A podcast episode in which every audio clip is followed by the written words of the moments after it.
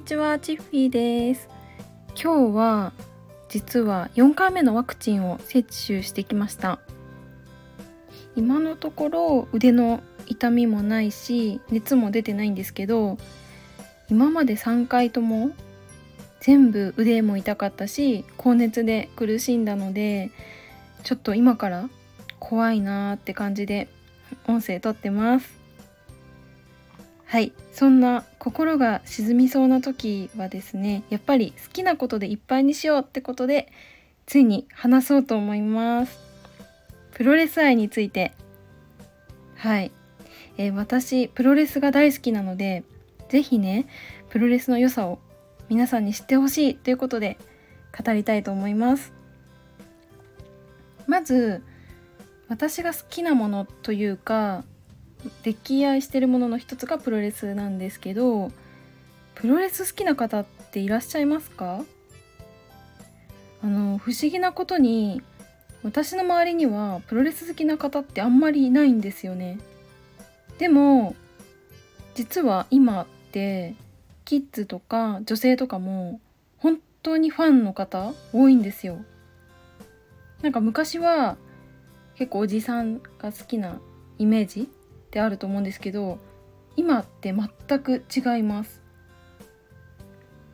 で私もまあファンの一人でオンライン配信を見たりとか実際に会場に行って生観戦をしています。あちなみにあの私プロレスやる方じゃなくって観戦する方が趣味です。あのなんかジムでトレーニングするのが私好きなんで結構そのプロレスが好きっていうとプロレスやるの？って言われることあるんですけど違います。やる方じゃなくって見見る方です。はい。でなんでプロレスが好きになったかというとうーんきっかけはまだ小学生くらいの時かな。結構小さい時だったと思います。父とお家でテレビを見ていた時にたまたまプロレスの試合やってたんですよ。うん、今でも覚えてるんですけど長野さんと天山さんの試合が繰り広げられてて本当にとにかく迫力がすごかったんですよね。プロレスって他のプロレスあのスポーツにないような特別な何かみたいなのをすごい感じてちっちゃいながらでなんかその瞬間にこれは何だってもうテレビに釘付けになっちゃいました。まあそんなことがあったんですけどその後あの K1 とか総合格闘技がブームになった時代が来てその時からかなプロレスってテレビで見なくなっちゃったんですよね。うん。で時が過ぎ大学生の頃にふとあれあのちっちゃい時に見たプロレスって今どうなってんのかなってなんか気になったんですよね。それで、まあ、ネットで検索するじゃないですか。そしたらなんかどんどん気になっちゃってで調べてみると深夜に新日本プロレスの試合を放送してることを知ったんですよ。深夜2時くらいかな土曜日の。で、まあ当時も一人暮らししてたんですけど、まあ、夜更かししてみたらねもうそりゃすごいんですよ何がすごいってもう選手がめちゃくちゃキラキラしてるんです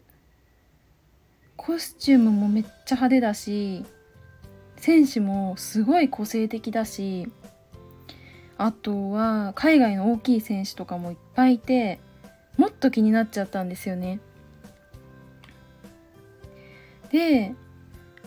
24歳の頃プロレスで一番盛り上がると言っても過言ではないシリーズのあの夏に行われるんですけど G1 クライマックスっていう試合を見に行きました。当時はわかる方いるかな？岡田和親選手の T シャツ着て G1 クライマックスの準決勝を両国国技館の結構後ろの方で見てましたね。あれは2015年の8月15日ですよ。今も覚えてますね。うんでやっぱりテレビで見るのと生で見るのって全然違くって音もすごいしめちゃくちゃでかい選手がトップロープから飛んだりとか関節技で決めたりとかするんですよ。でそれ見たらもう虜になっちゃいましたね。ただやっぱ初めての生観戦なんで1人っていうのもあったしどうやってその試合中盛り上がればいいのかなって分かんなくってずっと私無言でひたすら拍手だけして応援してましたね。めっちゃ地味でした。とまあそれからもっと好きになったのでファンクラブに入って選手とツーショット撮影会したりとかファンクラブの限定イベント行ったりとかあとは新幹線乗ったりとか夜行バス乗ったりとかして地方まで観戦しに行ったりしてましたね。まあ、それくらい大好きになって、まあ、今もプロレス大好きなんですけどうんなんか語ってたらやっぱりプロレス見に行きたくなってきちゃったのであのちょうど今月末かな？愛知県であの試合があるんですよ。新日本プロレスの。なんで久しぶりに今月末はプロレス観戦してこようかなって計画ちょっと立ててみようかななんて思ってます。あとね最近あの物を増やさないようにしてるんですけど新日本プロレスさんあの困ったことにどんどん気になるグッズ出しちゃうんですよ。だからねまたね買っちゃいそうな気がしています。はい。というわけで今回は完全に趣味の話しちゃったんですけどプロレス愛ということで語らせていただきました。しょうもないお話に付き合ってくださってありがとうございます。